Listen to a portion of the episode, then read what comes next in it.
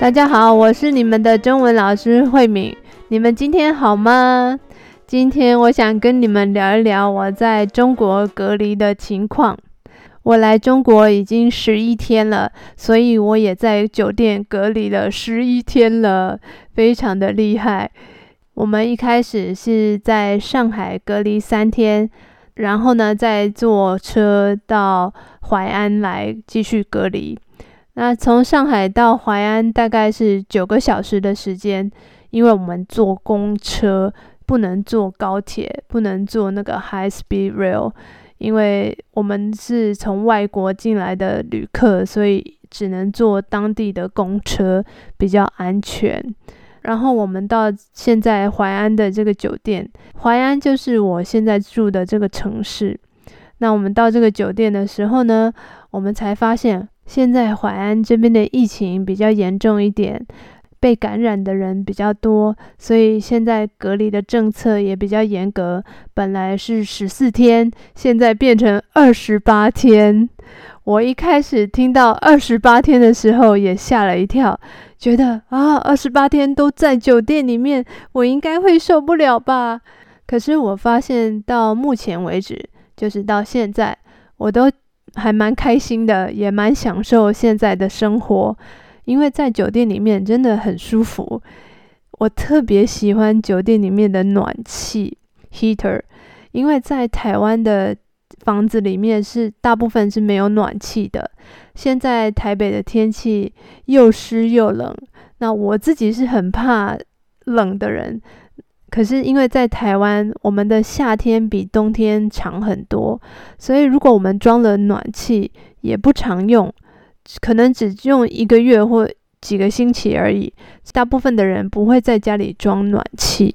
可是我发现中国的。酒店里面的暖气好舒服哦，虽然外面的温度很低，可能有的时候到零下一两度。早上天气还不错的时候会到十度。其实最近的天气都蛮好的，每天都看得到太阳，心情都会很好。我的家人朋友都问我，隔离的时候会不会很无聊啊？在房间里面做什么呢？其实我真的一点都不觉得无聊，可以做的事情真的太多了。因为网络真的太方便了，我可以透过网络工作啊。除了工作以外，我也会看影片、看 YouTube 或者是看 Netflix。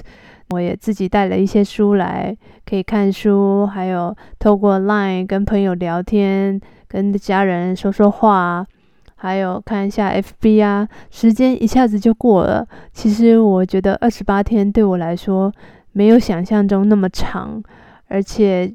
在这边，我多了很多时间，因为在家里的时候，我要洗衣服，做很多家事。因为我喜欢在家里做饭，所以常常做完饭以后要洗碗啊、打扫这些。可是在这边，三餐都是饭店提供的，所以我也不需要做三餐。那，吃完饭之后就把垃圾放在外面，也不需要倒垃圾。所有的事情，饭店的人都会帮我们处理，所以真的多了很多时间，生活也变得比较轻松了。早上我起来先运动一下，然后吃早餐，然后工作一下。下午的时间，有的时候会看一下影片啊，看一下书。然后跟朋友聊聊天。到了晚上的时间，有时候我要教中文，有的时候我是学生，我也上一些线上的课程。之前我也买了一些线上课程，那这些课程都是先预录好的，所以我可以自己决定上课的时间，每天大概听一个小时到半个小时左右。在房间里面的时间，我大部分都是坐在椅子上的。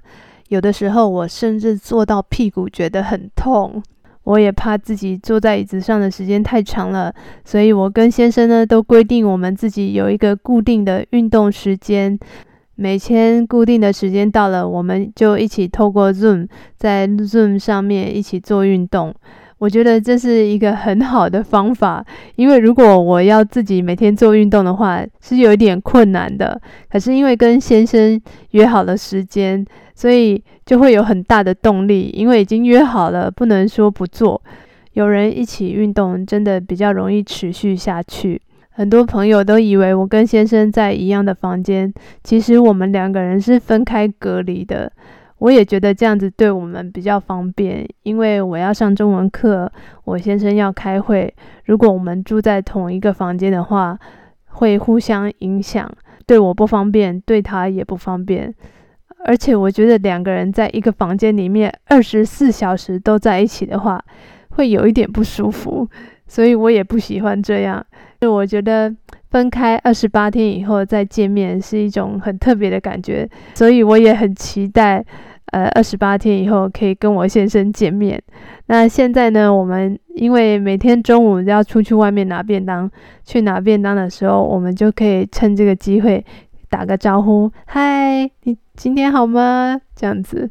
如果我们很想念对方的时候，就可以打电话或是视讯聊天。所以到目前为止，我都还没有无聊的感觉，因为我的先生他就在隔壁的房间陪我。虽然不是真的可以面对面见面，但是他都了解，呃，我现在碰到的情况是什么，我也了解他现在的情况，所以我们两个人都觉得是在一起生活的感觉，只是住在不同的房间。在饮食方面。除了便当以外呢，我们也想吃一些别的东西，比方说是一些小零食啊、巧克力啊、饼干这些的。我们还蛮幸运的，就是在这个饭店里面，我们是可以叫外卖的，像 Uber Eats 这样子。可是我们不能点饭啊、菜啊这些东西，我们一定要点已经包装好的东西，用袋子包起来的东西。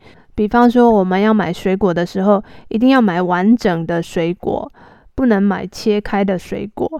因为有一次我要买香蕉的时候，那个外送的人送来的香蕉是已经没有皮，已经剥好皮，而且切开来的香蕉，所以饭店的人说他们不能收。我吓了一跳，因为在台湾香蕉不可能是切开的，一定是有皮的。所以我跟那个外卖的人说啊，不好意思，那你就带回去自己吃吧，这个钱我还是付，没有关系。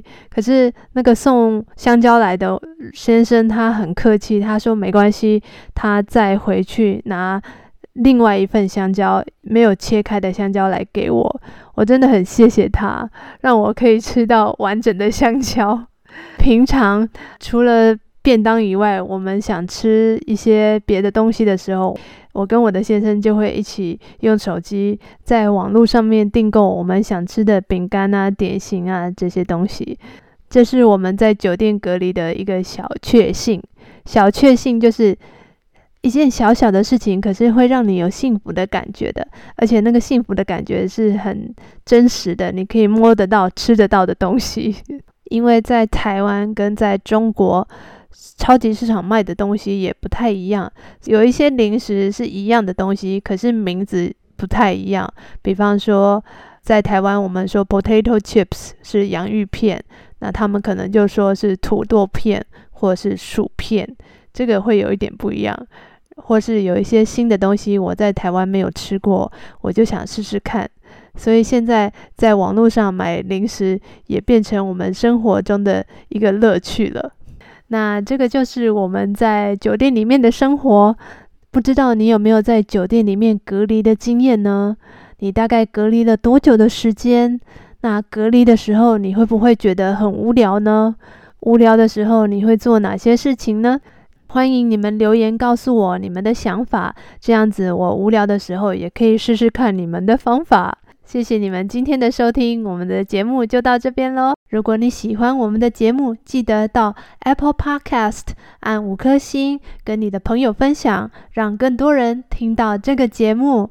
如果你想上中文课的话，也可以在我的 Instagram 留言给我，我很希望在课堂里面看到你们，跟你们讨论更多有意思的话题哦。我们下次见，拜拜。